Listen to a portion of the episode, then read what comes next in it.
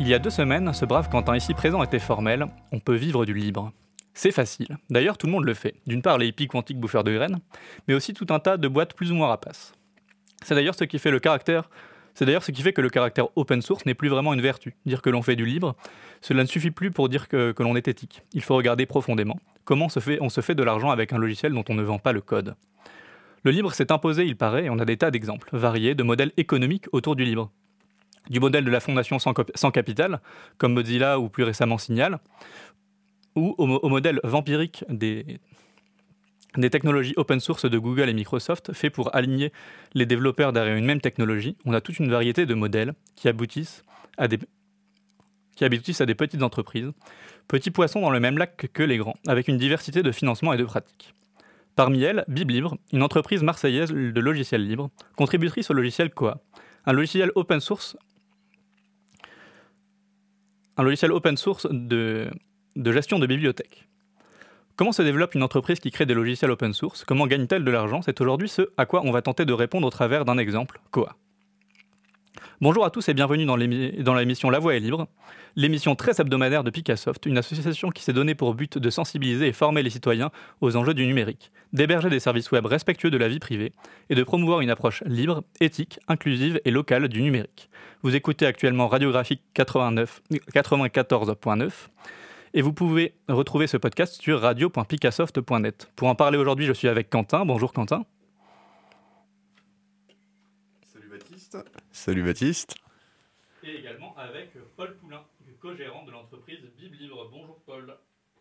Bonjour Baptiste et bonjour Quentin.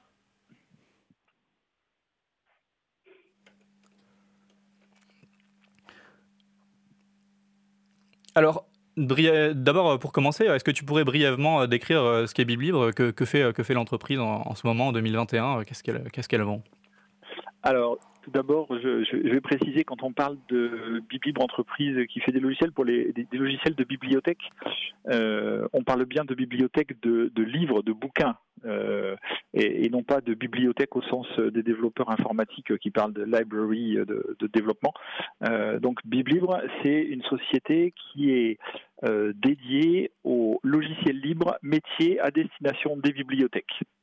Donc euh, notre ADN, c'est de proposer que des logiciels libres euh, et de ne travailler qu'avec des bibliothèques, alors bibliothèques de tout type, des petites, des grosses, des bibliothèques universitaires ou des bibliothèques municipales ou des bibliothèques spécialisées, enfin voilà, tous les types de bibliothèques. Ça fait un peu plus que deux phrases, je crois. D'accord, et du coup, vous avez... Euh, vous, vous, contribuez à un, logiciel qui s'appelle qui s'appelle Koa, qui est votre logiciel phare, mais vous proposez aussi des services sur, euh, sur plein de sur plein de d'autres logiciels libres en fait. Oui, c'est ça. Donc euh, la, la, communauté Koa, il y a euh, une, bonne douzaine d'années quand Koa a commencé à devenir un logiciel très connu dans le monde dans le monde et dans le monde des bibliothèques, a décidé que les, sociétés qui s'investissaient dedans et qui proposaient des services sur Coa ne, ne s'appelleraient pas euh, Coa Service ou Coa Training ou Coa Développement, etc., mais qu'on devrait toutes prendre un autre nom que le nom de Coa. Et puis de toute façon, quand, quand moi j'ai créé Biblibre avec mon associé Henri Damien, euh, on s'était dit, mais on ne veut pas être une société qui nous propose des services que sur ce logiciel-là. On veut vraiment être des experts des logiciels libres, mais tous les logiciels libres à destination des bibliothèques. Donc on, est investi dans le logiciel Coa et dans la communauté Coa, mais aussi d'autres logiciels et on, rajoute à notre euh, portefeuille de logiciels euh, des logiciels qui sont utiles aux bibliothèques. Euh, la seule contrainte, c'est qu'ils soient libres. Euh, et on s'investit dans la communauté correspondante. Et donc, dans tous les logiciels qu'on propose, on, fait vraiment partie des gens qui s'investissent dans le développement. D'accord, ok. Et du coup, initialement, euh, BibLibre s'est quand même fondé autour de, de quoi Est-ce que tu peux dire dans quelle optique a été créé quoi Pourquoi pourquoi est-ce que vous avez, euh, est-ce que vous avez ressenti qu'il manquait, manquait quelque chose? Pourquoi est-ce que vous vous êtes dit que tiens, on va, on va faire quoi alors en fait, je me suis pas dit on va faire Koa parce que Koa c'est pas c'est pas moi qui l'ai commencé. Euh, Koa c'est un mot de la langue maori. Les Maoris c'est les, les, natifs, de la Nouvelle-Zélande. Euh, et le logiciel Koa a été créé à la fin de l'année 1999 euh, par une petite équipe de trois personnes. Qui, et l'objectif de ce logiciel, c'était de remplacer un logiciel qui ne passait je sais pas, certains des auditeurs se souviennent peut-être qu'il y a eu une panique dans les années 90 sur les logiciels qui ne passeraient pas l'an 2000. Et donc, cette petite équipe de logiciels enfin, cette petite équipe de développeurs qui faisait partie d'une boîte qui s'appelle Catipo, euh, ont décidé de développer un logiciel pour une petite bibliothèque municipale de la Nouvelle-Zélande. Et ils ont fait le choix de mettre ce logiciel sous licence libre euh, par conviction éthique. Et euh, moi, je suis arrivé dans le projet, j'ai été le, deuxième contributeur non néo-zélandais à ce logiciel. Et en fait, au, départ, euh, je me suis impliqué à titre euh, bénévole parce, par, euh, par conviction personnelle. Je me, suis je me suis investi dans le logiciel Coa en parallèle de mon emploi salarié dans une start-up. Et puis, ça c'était fin 2001. Et la start-up qui m'employait à l'époque a mis la clé sous la porte en décembre 2001. Et du coup, je me suis impliqué un peu plus dans Coa, sans avoir forcément l'idée de, créer une boîte derrière. Simplement, quand j'ai commencé à m'impliquer dans Coa, il y a assez rapidement des gens qui sont venus vers moi, des Français, bibliothécaires, qui sont venus vers moi en disant mais euh, on a vu que euh, tu étais euh, impliqué dans Coa, nous on est bibliothécaires, on aimerait bien tester ce logiciel mais on ne sait pas trop comment faire, on ne sait pas trop comment l'installer, puis on, aimerait bien avoir quelqu'un qui nous aide à faire du support euh, si, on a des, si on a des problèmes, parce que c'est notre logiciel euh, euh, principal. C'est-à-dire c'est sans, un logiciel comme quoi, une bibliothèque ne peut pas prêter ses livres, donc on a besoin de quelqu'un qui soit là si on a un problème pour nous aider. Et du coup, c'est là que qu'a commencé à germer dans ma tête l'idée de dire, mais peut-être que je peux m'investir non plus à titre bénévole, mais à titre euh, professionnel. Et donc c'est ce que j'ai fait à la, toute fin de l'année 2002. J'ai commencé à, je me suis mis à mon compte d'abord. Donc j'étais en profession libérale. Le statut d'auto-entrepreneur, il n'existait pas à l'époque. Donc j'ai commencé en, profession libérale euh, et puis j'ai fait ça pendant deux ans tout seul. Et puis ensuite il y a Henri Damien Laurent avec qui j'ai travaillé sur le sujet. On a travaillé chacun en indépendant pendant trois ans. Et au bout de ces cinq années, on s'est dit mais il y a un vrai marché, il y a une vraie demande des bibliothèques et il commence à y avoir des grosses bibliothèques qui nous demandent de l'aide et on ne peut pas répondre à ces bibliothèques si euh, s'il n'y a pas une vraie société euh, au sens SARL euh, du terme, euh, construite, qui grossit, etc., qui, répond à la demande. Et du coup, c'est pour ça qu'on a créé BibLibre euh, en 2013.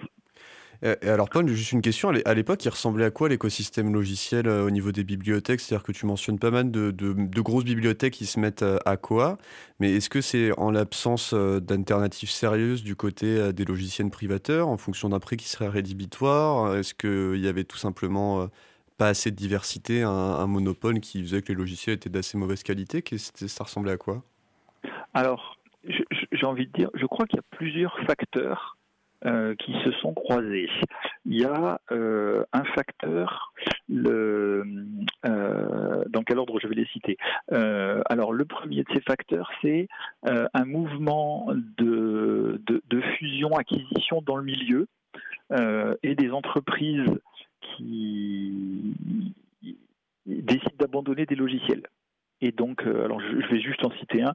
Quand la société Circi a, racheté la société Dynix pour créer la société Circi Dynix, eh bien, euh, euh, certains établissements, alors je, vais encore en citer un, mais c'est tout à fait public comme information, l'université de Lyon 3 avait signé avec Circi et quand Circi Dynix a été créé, ils ont annoncé que le logiciel que Lyon 3 avait choisi, eh ben, il était abandonné. Et donc, du coup, euh, Lyon 3 s'est retrouvé avec un marché public qui venait d'être signé. Et puis, euh, l'entreprise qui leur disait, ah, mais ce logiciel, ça y est, on l'arrête.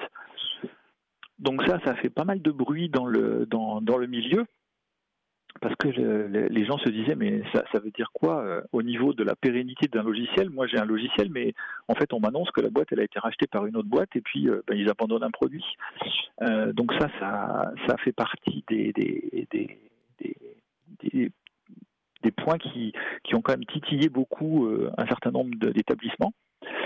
la deuxième chose, c'est le, le, milieu de la culture et le milieu de l'enseignement-recherche, donc tout ce qui est bibliothèque universitaire, laboratoire CNRS, etc., euh, c'est des gens qui historiquement sont habitués à, euh, enfin, ils sont sensibilisés à la question de l'ouverture, du partage, de, de, des échanges, des standards de, travail commun, etc. Et donc, du coup, euh, quand, quand moi je suis arrivé sur ce marché, euh, je, dois dire quand même que j'ai été plutôt bien accueilli euh, avec le, discours un peu disruptif de dire mais moi je, ce que je vous propose c'est quelque chose de gratuit. Alors par contre si vous voulez que le logiciel il avance eh ben ce que je vous propose c'est de financer des développements et vous le financez. Et puis la prochaine bibliothèque qui, adoptera un logiciel eh ben ce que vous aurez financé elle aura plus à le payer puisque ça sera euh, déjà euh, existant dans le logiciel. Et par contre, euh, ben, elle, elle pourra développer autre chose et puis vous, vous en bénéficierez sans avoir à continuer à payer des, licences pour des nouvelles versions. Et donc ce, discours-là est, globalement bien reçu dans ce milieu-là. Parce que c'est des gens qui sont déjà habitués à ce, genre de partage, à ce genre d'échange. Et, et donc il y a pour, sur ce point, il y a eu euh, euh, quelques vraiment euh, pionniers qui ont, décidé d'oser, quoi, et, qui, ont qui ont fait un pari et tout le reste de la profession les a regardés avec avec un, regard à la fois curieux et envieux. je, vais en citer deux. C'est donc les, deux premiers gros établissements qui ont qui ont choisi Coa. Le le premier établissement dans le, domaine de l'enseignement supérieur, c'est l'école des mines de Paris, avec Madame Masson, qui était directrice à l'époque, maintenant qui est à la retraite.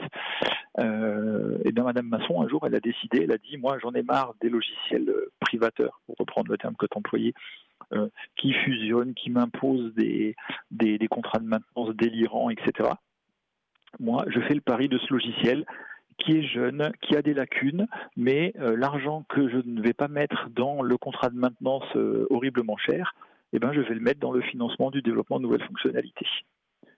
Et une fois que l'école des mines de Paris est passée en production et que euh, l'équipe des bibliothécaires a fait savoir autour d'elle, ben, vous savez, on n'est pas mort, et puis ça marche bien, et on est content, et puis ça bouge, et puis ça évolue, et puis ça nous coûte beaucoup moins cher que ce que nous coûtait l'ancien logiciel, et puis euh, au moins on est sûr que la boîte elle va pas se faire racheter, etc., etc.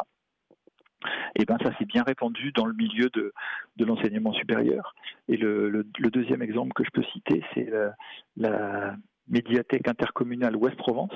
Donc c'est les, les, bibliothèques de Istres, Miramas, Fours-sur-Mer, etc. Donc dans le, dans le sud de la France, pas loin de Marseille qui a fait les mêmes paris, euh, qui était de dire euh, exactement, le, exactement le même discours. C'est moi, je fais le pari que ce logiciel, il se développe, il va continuer à se développer. Et ce que je finance aujourd'hui, c'était vraiment un, choix politique au sens euh, de, des, décideurs politiques de, de, de, du SAN, enfin du, syndicat d'agglomération nouvelle à l'époque, euh, qui était de dire, ben, nous, plutôt que d'investir des dizaines et des centaines de milliers d'euros dans un logiciel qu'on ne maîtrise pas, eh ben, on va investir et, faire monter en compétence des gens euh, et financer des développements qui profiteront à tout le monde ensuite. Voilà. Je pense que c'est les, les, raisons sont. J'ai à peu près fait le tour là de, de ce qui a expliqué le, le, le succès et le, l'irruption de, de, Coa dans, l'écosystème euh, français. D'accord, merci. Et du coup, ce que, tu décris là, c'est, l'émergence en fait d'une communauté autour d'un logiciel qui est, le logiciel Coa. Euh, une communauté qui va avoir, euh, avec des, tas de personnes qui ont des intérêts propres, qui, des, bibliothécaires qui veulent toujours des nouvelles fonctionnalités, des entreprises qui, mine de rien, doivent, gagner leur vie et qui ne sont pas forcément au même endroit, qui, se sont éparpillés autour du monde. Alors, concrètement, comment ça se passe la vie d'une communauté Il y a un moment, il y a des décisions politiques à faire, des, euh, choix, des, directions de logiciels à prendre, etc. Comment est-ce que, d'une part, la communauté est animée, et ensuite, comment est-ce qu'on euh, est-ce tranche, finalement, quand il y a des, quand il y a des questions euh, quand il y a des questions de développement, des, fonctionnalités qui éventuellement plairaient pas à tout le monde, etc., etc.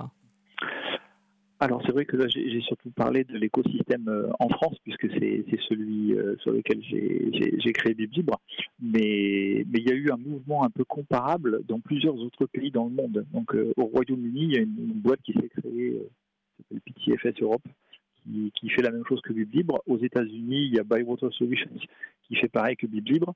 En Argentine, quelques années plus tard, il y a une boîte qui s'appelle Teke Solutions qui qui s'est créée aussi, etc. Et, passer le, les, premières années euh, où on était un petit groupe, donc l'équipe néo-zélandaise, euh, moi, quelques autres aux États-Unis, etc., on, était euh, dans un mode un peu, on improvisait, on, était peu nombreux, donc en fait les décisions, elles étaient plus ou moins prises de manière informelle.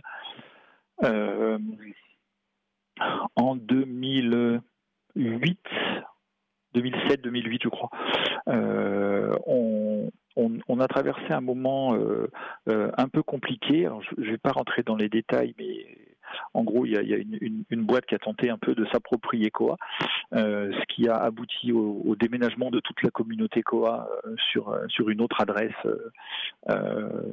que, celle qu'on utilisait.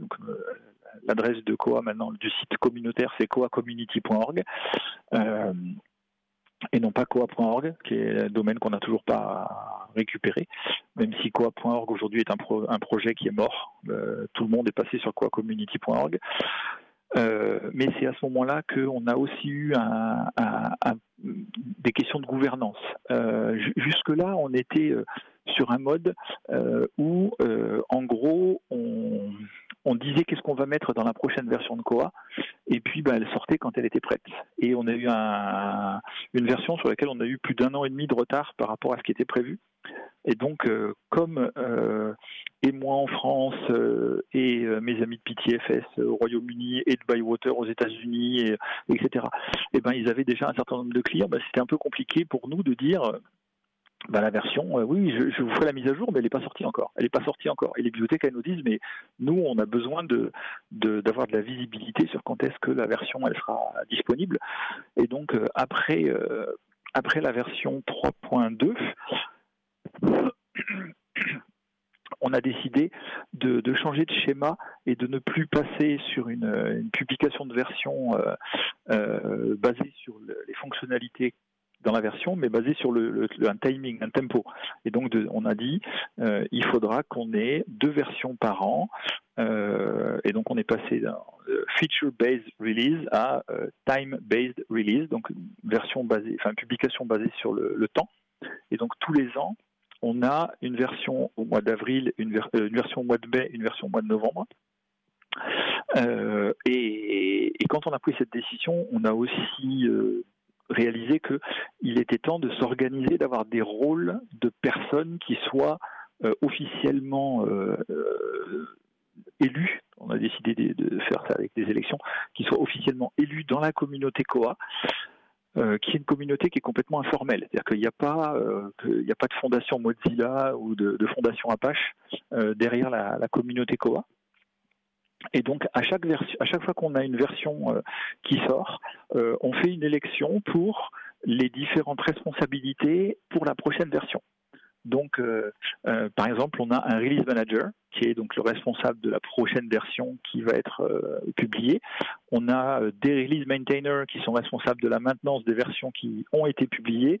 On a une équipe de QA, de contrôle qualité. On a une petite équipe toujours trop petite d'ailleurs, euh, de, responsable de la documentation. On a maintenant une personne qui est responsable de la newsletter, etc. Et donc il y a tout un tas de, rôles qui, qui, sont définis. Et puis si quelqu'un veut proposer un nouveau rôle, euh, en général, on ne dit pas non, parce que la personne qui propose un nouveau rôle, en général, il dit aussi qu'il veut bien remplir le rôle qu'il propose. Et donc, en général, euh, je n'ai pas souvenir qu'on ait refusé un rôle. Euh, et pour être tout à fait transparent, je n'ai, il n'y a eu qu'une fois où, pour un rôle donné, on a eu deux candidats. Donc, euh, quand je dis c'est des élections, c'est des élections euh, assez à la communiste où il y a les, candidats ont 100% de, en 100% de vote, puisque en général ils sont tout seuls. Donc, le, la communauté s'est organisée comme ça. Et donc là, j'ai parlé des personnes mais ça veut aussi dire qu'au cours du temps, on a mis en place un certain nombre d'outils. Donc, on a un wiki, des listes de discussion. c'est des choses tout à fait euh, standards dans les, écosystèmes open source. Euh, donc, un wiki, un, Bugzilla pour tous les bugs, euh, un site web qui est sur WordPress. on a un, chat IRC, on a euh, euh, un automate Jenkins pour tout ce qui est test, automatique, test automatisé, validation, on a voilà, tout, un tas d'outils, des choses qui sont très standardisées en fait, et qui se sont construites au fur et à mesure du temps, que certains avaient une idée, euh, un besoin et, l'implémenter. Merci beaucoup, Paul. De, ce que tu dis, j'ai l'impression que un des, une, des choses qui fait la pérennité déjà de Biblib, c'est que euh, tout ce que tu racontes là, ça semble quand même bien correspondre euh, à la définition d'un commun qui fonctionne bien, euh, comme, comme le disait Elinor Ostrom, là, qui est prix Nobel d'économie, qui avait travaillé contre cette histoire de tragédie des communs. Donc on a vraiment une communauté qui, est relativement autonome vis-à-vis d'une entité supérieure qui, qui, prendrait les décisions. On a des règles de gouvernance bien établies. Euh, des élections, voilà, une, bonne participation euh, de la communauté. Donc j'ai l'impression que c'est déjà une des raisons qui font que euh, un logiciel libre, ça peut, ça peut bien durer dans le temps et être, soutenu. Mais au-delà de ça, comme tu me disais avant, j'ai l'impression que le milieu bibliothécaire, on va dire scientifique en général, tu évoquais une CNRS, c'est un milieu qui est assez propice à l'adoption de logiciels libres, puisque effectivement, on a toute une mouvance, même de manière générale, autour de l'open science. On comprend euh, l'utilité que les publications scientifiques soient le plus possible euh, en accès libre. On a beaucoup de bases de données euh, ouvertes. J'imagine que c'est aussi le cas dans le milieu bibliothécaire. Et donc ma question, c'est est-ce que tu penses que le gros succès de, Biblibre, de, de, dans ce cas-là du coup de, de Coa, serait transposable dans d'autres domaines où il y a des gros mastodontes qui sont bien implantés, comme je sais pas la, la comptabilité, la gestion d'inventaire ou, ce genre de choses? Alors, euh, déjà, j'ai envie de revenir sur ce que, ce que je disais avant euh, euh, en, partageant aussi quelques limites du modèle de communauté tel que le vit la communauté Cova. on a parfois du mal à prendre certaines décisions. Euh, dans la communauté quoi, ou, aller au bout de certaines décisions qu'on a prises. Euh, parce que justement, comme il n'y a pas une entité qui tranche et qui dit, eh ben, on fait comme ça et tout le monde y va, et puis euh, de toute façon, ceux qui ne votent pas dans cette direction-là, eh ben, vous faites votre vie dans votre coin de toute façon, voilà. Ça, ça, peut parfois ralentir certaines choses. Et puis ça veut dire aussi qu'on n'a pas de, financement communautaire global comme peuvent l'avoir une fondation Mozilla ou une fondation Apache. Euh, je, vais prendre juste un exemple. Le, pour tout ce qui est recherche dans les catalogues, jusqu'à il y a quelques années, on utilisait un moteur d'indexation qui s'appelle Zebra, donc un, un outil libre que, personne ne connaît, euh, sauf euh, les gens qui travaillent dans les bibliothèques.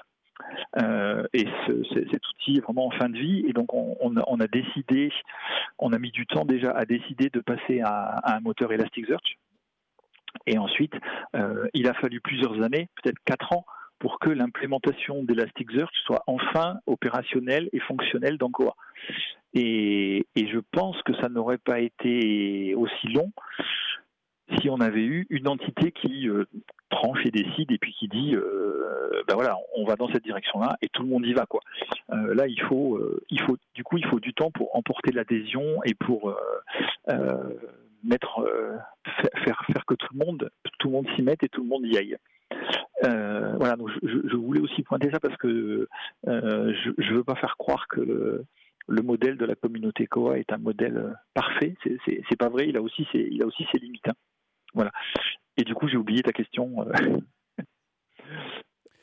du coup, ma question. Alors oui, non, mais effectivement, par contre, tu, tu fais bien de pointer les euh, je ne sais pas si on peut appeler ça des limites, mais en tout cas les conséquences d'un modèle plus communautaire. En général, on constate quand même que quand il y a beaucoup d'horizontalité, ça, peut arriver que certaines décisions soient un petit peu moins fluides peut-être, ou un petit peu moins rapides.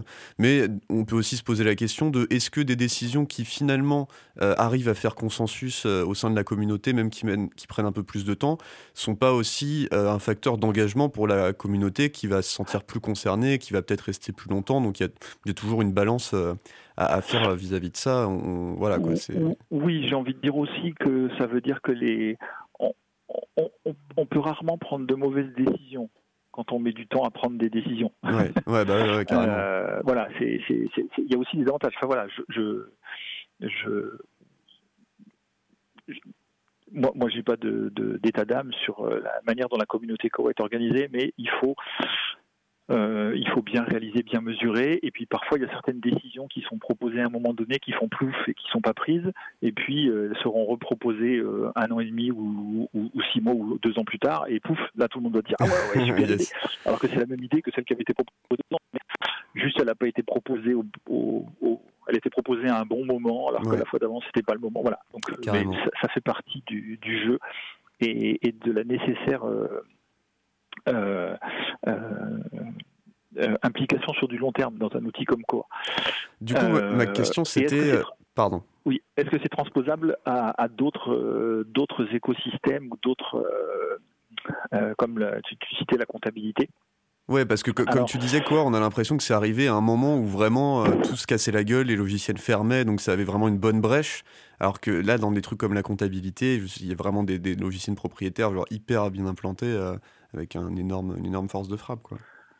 Oui, alors c'est vrai. Et puis, euh, je pense que le, logiciel de comptabilité est encore un truc très particulier parce qu'il y a des normes de comptabilité et que les normes de comptabilité françaises, eh ben c'est pas les normes de comptabilité américaines, etc. Et que je je suis pas sûr. Alors je suis pas spécialiste, hein, mais je suis pas sûr que ce soit vraiment imaginable d'avoir un logiciel libre de comptabilité mondiale euh, qui puisse juste se paramétrer euh, pour que voilà, il marche comme ça en France, il marche comme ça aux États-Unis et, euh, ça suffit. Alors que le, les, principes et les, la manière de travailler des bibliothèques, c'est vraiment la même dans tous les pays du monde. Il y, a, des standards qui sont des standards mondiaux pour le catalogage. Donc, juste pour mémoire, c'est le, le marque, alors marque 21 ou Unimarque, mais c'est deux déclinaisons d'un même format globalement euh, unique. Euh, les puristes diront que c'est ce que je dis est une horreur, mais pour, pour, pour simplifier, pour schématiser, c'est la, c'est valable. Euh, et donc ça, ça, aide quand même beaucoup à, pouvoir développer un écosystème mondial euh, parce qu'on parle tous le même langage. Et puis une bibliothèque dans, tous les pays du monde, euh, elle prête des livres, elle a des utilisateurs qui veulent rechercher dans le catalogue, qui veulent réserver un livre, qui veulent l'emprunter, etc.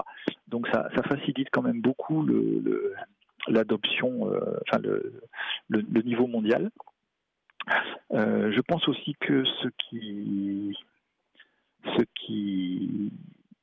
a fait, le succès d'un outil comme, comme Koa, c'est que c'est un logiciel métier, je, l'ai déjà dit un peu tout à l'heure, c'est que c'est un logiciel métier dont, dont, qui, qui, est le, qui est le cœur de la bibliothèque.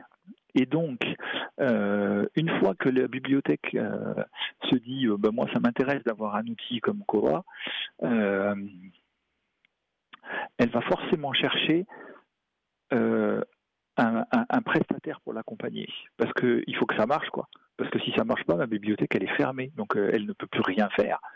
C'est, un peu comme un logiciel de gestion des approvisionnements chez Airbus. S'il si, si, marche plus, euh, s'il y a une panne, eh ben, ben, j'ai plus de pièces et je peux plus construire mes avions. Donc, c'est quand même central, c'est quand même absolument essentiel que ça fonctionne. Et donc, le, le, il y a une espèce de croisée des, intérêts d'un monde qui est sensible aux problématiques de l'ouverture du libre, etc., et d'un outil qui est l'outil central dans son, dans son travail. Euh, je, et puis, il n'y a pas de concurrence entre les bibliothèques. Peut-être que ça, c'est aussi un élément important. Il n'y a pas de concurrence entre deux bibliothèques.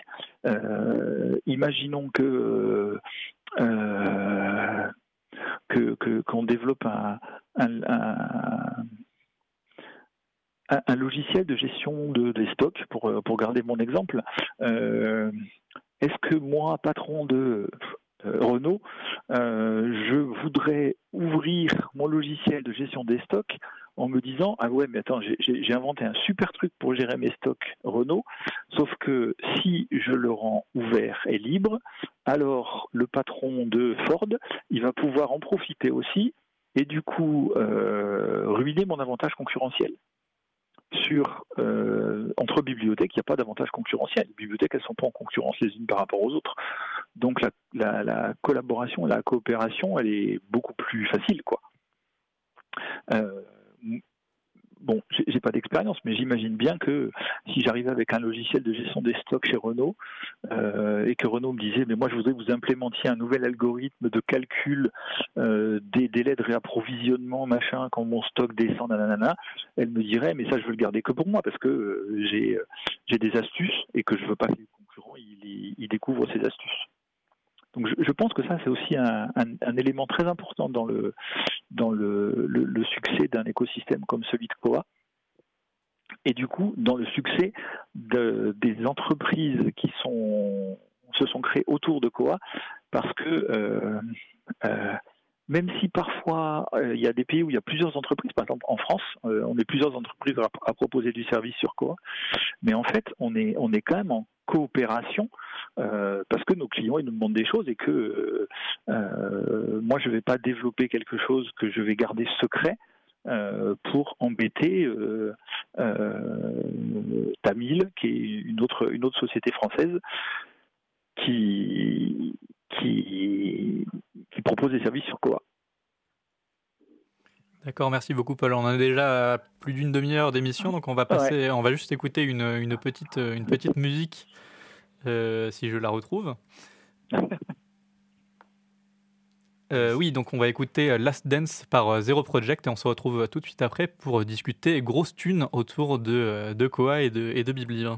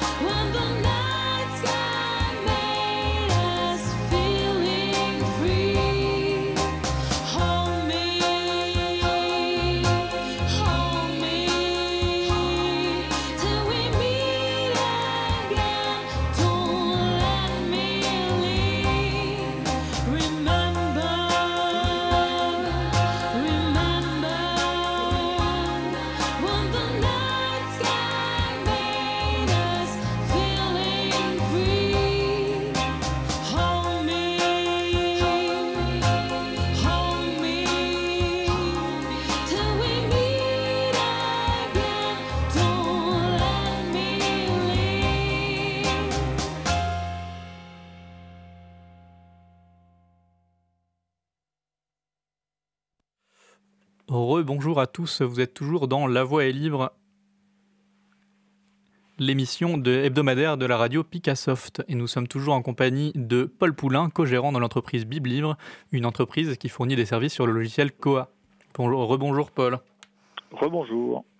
Et maintenant, une question qu'on va se poser et qui est quand même euh, assez importante, c'est comment est-ce que euh, vous, en tant qu'entreprise, vous arrivez à, vivre du, logiciel libre? Vous êtes une vingtaine, je crois. Euh, comment est-ce que comment est-ce que vous arrivez à tous vivre de services sur ce logiciel alors? Euh, donc, euh, comme on s'adresse exclusivement à des bibliothèques, 99% des bibliothèques sont des structures publiques, donc on répond à des appels d'offres de marché public. Euh, donc le petit pourcent qui reste, c'est des bibliothèques de fondation, des bibliothèques religieuses, des bibliothèques privées, mais ici il y en a très très très peu en France. Et puis elles sont généralement pas très grosses, et donc c'est pas avec c'est pas avec ces bibliothèques là que qu'on vit. Euh, donc on répond à des appels d'offres et euh, selon, selon le, type de bibliothèque et sa taille, etc., euh, la, concurrence, on va dire, c'est on,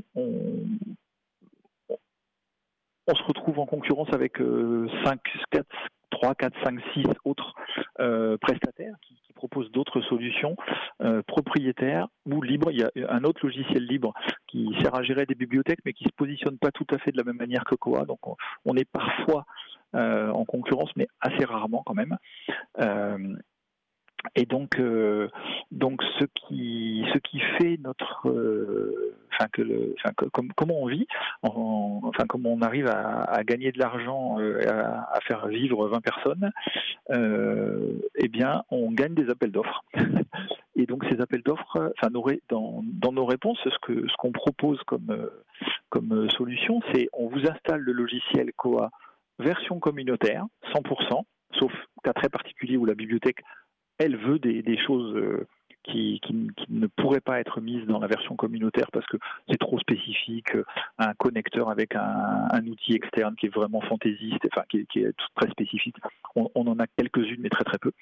Euh, et donc notre offre, c'est on vous installe le logiciel Koa dans sa version communautaire.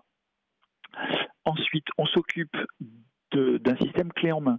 Donc, on s'occupe de tout ce qui est la migration des données de l'ancien système vers le nouveau système. Ça, c'est un gros travail et c'est souvent ce qui inquiète le plus les bibliothèques. C'est comment je fais pour que mes données de mon catalogue précieusement saisies euh, ces 10, 20, 30, 60 dernières années, eh ben, ils ne soient pas perdus au moment où je migre avec Cora. Et puis, est-ce que j'ai besoin que quelqu'un me garantisse que ça sera bien fait? Euh, et puis on s'occupe de faire le paramétrage parce que vous imaginez bien que dans une bibliothèque où il y a un réseau de 35 bibliothèques dans 35 communes, euh, euh, chaque commune va avoir ses propres règles de circulation des documents. On va dire je veux qu'un tel puisse réserver sur un autre site, mais il doit aller chercher le document sur l'autre site, ou bien je vais lui livrer dans le site qu'il veut le document qui est dans un autre site, etc. Tout ce paramétrage-là, euh, c'est extrêmement complexe euh, c'est pas complexe du point de vue de l'interface. Simplement, il y a un très grand nombre de cas et Koa est extrêmement paramétrable. Et donc, euh, nous, notre réponse, elle est de dire, mais on vous donne vraiment l'outil clé en main. Donc, vous nous expliquez comment vous voulez fonctionner au niveau de la gestion de vos utilisateurs. Euh, quand ils s'inscrivent, ils s'inscrivent pour un an, pour deux ans, pour trois mois. Euh, vous catégorisez des adultes et des enfants, ou bien des étudiants de licence et des étudiants de master, etc. Et nous, vous nous dites, et nous, on s'occupe de l'implémenter dans le logiciel. Euh, on s'occupe aussi, bien entendu, de faire tout ce qui est formation des bibliothécaires. On s'occupe de faire l'hébergement. On a une offre en mode SaaS, mais on sait aussi aller installer le logiciel sur votre propre infrastructure d'université ou de grande ville. Par exemple, dans, nos clients, on a la ville de Nîmes. Bon, ben, Koa est installé sur l'infrastructure d'hébergement de la ville de Nîmes qui a largement de quoi faire. et donc, on s'occupe d'aller installer. Et puis après, on s'occupe de tout ce qui est donc en SaaS euh, hébergement maintenance, mais quand on déploie chez le, chez, dans la collectivité, eh ben on s'occupe aussi de la maintenance. Et donc la maintenance, ça veut dire le support aux bibliothécaires qui euh, se posent la question de savoir euh, s'ils veulent faire telle opération. Je veux euh, je veux modifier mes grilles de catalogage ou je viens juste de récupérer un fonds ancien et je ne sais pas trop comment je peux l'intégrer dans. Donc un fonds ancien, ça veut dire des, des, des, des, livres qui me sont donnés par un, chercheur qui part à la retraite et qui me donne. Et puis c'est intéressant pour moi de, de rajouter tous ces livres dans mon COA, mais comment je fais voilà. Et, donc là, pour ces, gens-là, on fait aussi la maintenance. Et nous, le choix qu'on a fait, c'est nos contrats de maintenance incluent les mises à jour mineures et majeures. Et donc, euh, tous les trimestres, on fait une mise à jour. Euh, trois fois par an, une mise à jour mineure et une fois par an, une mise à jour majeure. Et donc, les, nos clients, ils ont toujours la dernière version, enfin, l'avant-dernière version du logiciel. Parce que notre choix, comme le logiciel est fait en anglais, c'est on déploie pas la dernière version, mais l'avant-dernière. Et comme il y en a un tous les six mois, euh, et que ben voilà, euh, là on, on, va déployer à l'été 2021 la version qui est sortie en novembre 2020. Euh, et donc, donc voilà, notre modèle économique, il est basé sur le fait de dire aux bibliothèques, nous on sait faire, donc nous on fait pour vous. Et ça sera plus intéressant et plus sûr pour vous de faire appel à nous que d'essayer de faire vous-même. D'accord. Ah, mais, euh, merci pour, euh, cette, réponse. Euh, un truc qui m'avait étonné, moi, à, l'époque, quand j'avais quand travaillé à, à Biblibre, c'était que Biblibre perdait des appels d'offres pour, une question de prix, en fait. Et c'est ça, qui, est, assez paradoxal, en fait, c'est que c'est pas le reproche qu'on fait habituellement au, logiciel libre. Alors, comment t'expliquer ce, alors, le, marché des logiciels de bibliothèque s'est vraiment effondré ces dernières années. Euh, vraiment effondré au niveau des tarifs. Euh, il y, a, un certain nombre de concurrents qui, euh, je, je, pardon. Alors, non, je, vais dire les choses autrement. quand une collectivité adopte un logiciel, pour gérer sa bibliothèque, en gros, le minimum, c'est 6 ans, mais c'est vraiment le minimum du minimum. Classiquement, c'est 8-10 ans, et parfois, c'est même 12-14 ans. D'accord? Donc, une fois qu'on a signé un contrat, on sait que ce client-là, sauf si vraiment on, on, fait un service de très très très mauvaise qualité, ce client-là, il est client pour une dizaine d'années. Et donc, il y a un certain nombre de nos concurrents qui ont un, matelas de, clients tel que euh, dès le 1er janvier, leur contrat de maintenance suffise à ce qu'ils soient à l'équilibre financier. Donc ces clients-là peuvent facilement casser les prix dans les marchés publics euh, parce que ce qui les intéresse, ça n'est pas euh, de vendre le projet, c'est de vendre les 10 années de maintenance qui suivent. Euh, nous, on n'a pas tout à fait le même fonctionnement, le même modèle économique, euh, puisque ben, d'abord on est, une boîte récemment arrivée sur le marché. Enfin, 13 ans maintenant, c'est pas pas si jeune que ça, mais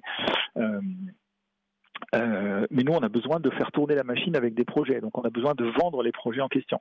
on ne pourrait pas dire le projet, on vous le fait à zéro, et puis vous payerez juste la maintenance après alors qu'on a certains de nos concurrents qui pourraient. Bon, ils le, le font pas quand même. Hein, les, prix ne se sont pas cassés la figure à ce point-là, mais, nous, on a, vraiment besoin de, vendre la partie projet et la partie développement de nouvelles fonctionnalités quand il y en a, même si euh, aujourd'hui il y en a vraiment plus beaucoup, parce que Koa est, est vraiment complet maintenant euh, par rapport aux besoins du métier mais en tout cas pendant pas mal d'années, euh, on, avait besoin de prévoir euh, X milliers d'euros parce que ben, dans, notre réponse, parce que on sait qu'on va avoir euh, telle fonctionnalité à développer, tel module à compléter, etc., etc. Et que ben nous notre modèle il est basé sur le fait que si, si on fait un développement, on le reversera dans le pot commun et il sera disponible pour tout le monde. Mais nous, il faut quand même bien qu'on paye nos salaires à la fin du mois.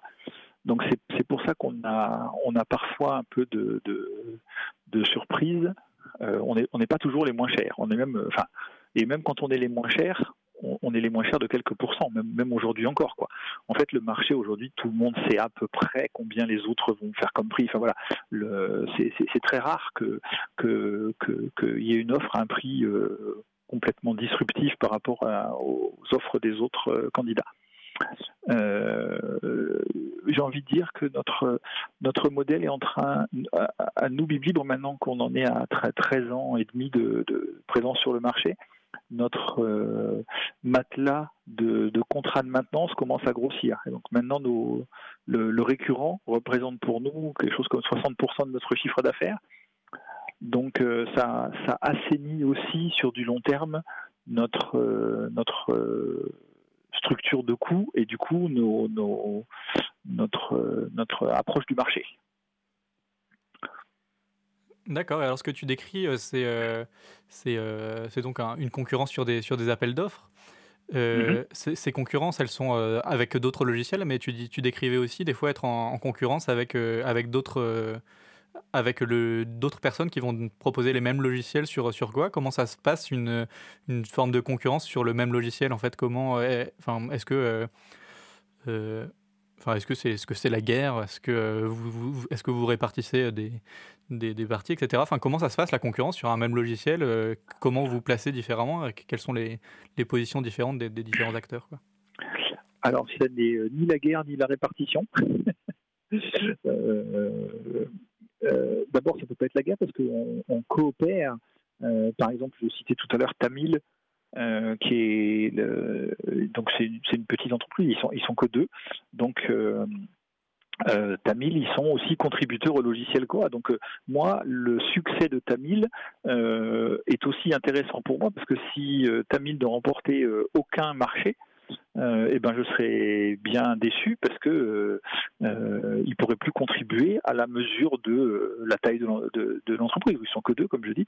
mais donc moi, quand je, quand je perds face à Tamil, je suis moins déçu que quand je perds face à un concurrent propriétaire, par exemple, parce que je sais que indirectement, si Tamil a gagné, eh ben ça, j'en bénéficie aussi. Bon, c'est indirect, on est bien d'accord, mais quand même dans dans l'idée philosophique, l'idée c'est tout le monde profite pour tout le monde, quoi.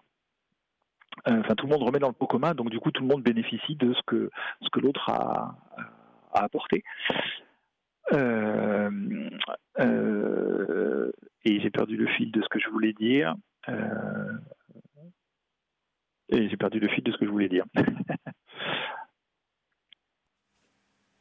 Oui, si, ça y est, j'ai retrouvé. Euh, en fait, il se trouve que donc on, est trois sociétés à proposer du COA en France euh, et on n'est pas exactement sur le même type de marché, sur le même type de, de, clients, etc. Donc on, n'est finalement pas si souvent que ça en vraie concurrence. Ça arrive, hein, je ne dis pas que, mais c'est pas. Euh, euh, c'est pas systématique. On sait que euh, il y a certains marchés, par exemple, Tabil, ils seront jamais en face de nous. D'accord? Donc, euh, donc ben après, on, sait qu'on peut être en concurrence dans certains cas. Et ben, on, accepte. Et puis, euh, et puis, si l'autre il gagne et que nous on perd, et ben, bien joué à l'autre. Et puis, ben, j'espère bien que, je crois que Tamil, quand nous on gagne et que lui il gagne pas, et ben, il dit bien joué Bibli. Bon, de toute façon, il sait aussi que ça va lui lui bénéficier. Bah, c'est très intéressant euh, cette, euh, cette histoire un peu gagnant-gagnant même, euh, face à des sociétés qui sont sont pas les mêmes. C'est vraiment assez désirable, assez positif comme comme système. comme tu me rappelais, il y a quand même bon, bah, un cadre assez spécifique aux bibliothèques. Alors, tu disais qu'il y avait notamment pas de concurrence, effectivement, entre les bibliothèques. Hein, le fait qu'une bibliothèque euh, euh, et, un système libre euh, va pas la désavantager ou l'avantager par rapport à, une autre bibliothèque. Et puis, tu, tu, rappelais aussi que le modèle de fonctionnement de Biblib, c'était, en tout cas les manières de se financer, c'était de faire de la formation, du support, de la maintenance, voire de la possibilité d'héberger vous-même pour, pour les bibliothèques.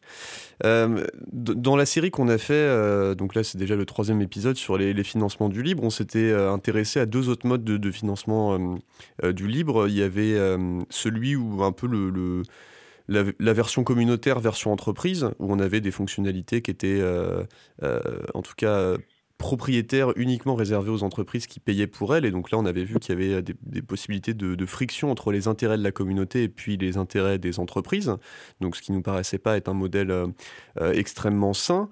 Euh, en revanche, du coup, la, question que je me pose, et je pense que ce sera la, dernière parce qu'on arrive bientôt à la, à la fin de l'émission, c'est est-ce que le modèle que, qui a, l'air assez vertueux que vous, vous avez chez Biblibre avec l'installation, le support, la formation et puis l'intégralité du logiciel qui est libre, sauf développement très spécifique, est applicable à des situations où on n'est pas dans un logiciel métier qui est le cœur du domaine d'activité euh, de vos clients. Alors, je ne sais pas, on pourrait penser à euh, un logiciel comme Mattermost, je ne sais pas si tu connais, de, discussion hmm. euh, instantanée, un alternative à Slack. Donc voilà, est-ce que le modèle de Biblib, il est généralisable ou est-ce qu'on est condamné dans certains domaines à avoir un libre, peut-être ce qui conduit à des situations un peu moins vertueuses, à mon avis en tout cas? Je crois que si j'avais la réponse à cette question, euh, je serais un gourou mondialement connu. euh, non, moi, ce que je, ce que je, que je connais bien et ce que j'identifie bien, c'est la particularité du marché sur lequel on est. Et ce que j'ai évoqué euh, précédemment, quoi. C'est euh, on est dans le secteur public euh, avec des gens qui sont sensibles au modèle du libre, à des gens qui ne sont pas en concurrence les uns avec les autres, avec un logiciel qui est critique. Enfin, je veux dire, voilà, si ça marche pas, l'activité s'arrête. Et donc je, pense vraiment que c'est euh, du coup enfin c'est ça qui, fait euh, enfin euh, l'écosystème Coa fonctionne et on est dans cet écosystème là un outil comme Mattermost ou, euh, LibreOffice ou Firefox, pour, citer deux qui sont euh, très connus, euh, on ne peut pas comparer. Nous, on n'a pas tenté et on ne tentera pas de vendre du service autour de LibreOffice, par exemple, et d'aller convaincre les bibliothèques de déployer LibreOffice dans les bibliothèques, parce que je ne suis pas sûr que c'est un modèle qu'on saurait mettre en place. Il y a des boîtes qui font du, support sur LibreOffice, de l'assistance, de la formation, etc. Mais c'est n'est pas tout à fait la même activité que, la nôtre. Donc, euh, donc je je sais pas bien euh, répondre à cette question. Euh, ce que je ce que je pense que je peux dire, c'est que nous on saurait pas faire, tel que l'entreprise est née et a grandi et notre notre manière d'appréhender notre travail, je, je pense qu'on ne saurait pas faire on, sait à un moment donné euh, poser la question de proposer des logiciels plus infrastructure. Euh, donc Mattermost pour moi c'est un logiciel plus d'infrastructure qu'un logiciel métier. Et, clairement on s'est dit, on, on, pensait à des serveurs d'impression par exemple, euh, et on s'est dit mais non mais on, on, c'est pas notre c'est pas notre cœur de, métier, c'est pas, on, on sait pas faire, on va faire mal, quoi. On va essayer, on va, on risque de reproduire, enfin, d'essayer de reproduire sur ces logiciels-là ce qu'on fait avec des logiciels métiers et c'est pas tout à fait la même chose quoi.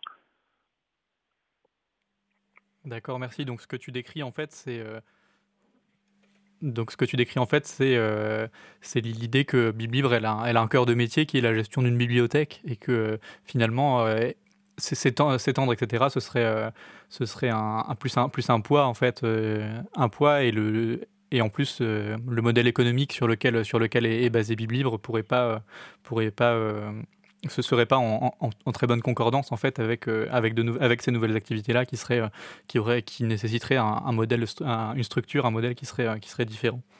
oui, c'est ça. Oui, c'est ça. Je, je, je pense qu'il y a plusieurs modèles du libre et que euh, il y a des modèles qui sont adaptés à certains contextes et d'autres qui sont adaptés à d'autres contextes. Et, il faut et, c'est riche d'avoir plusieurs euh, plusieurs euh, manières d'appréhender les choses.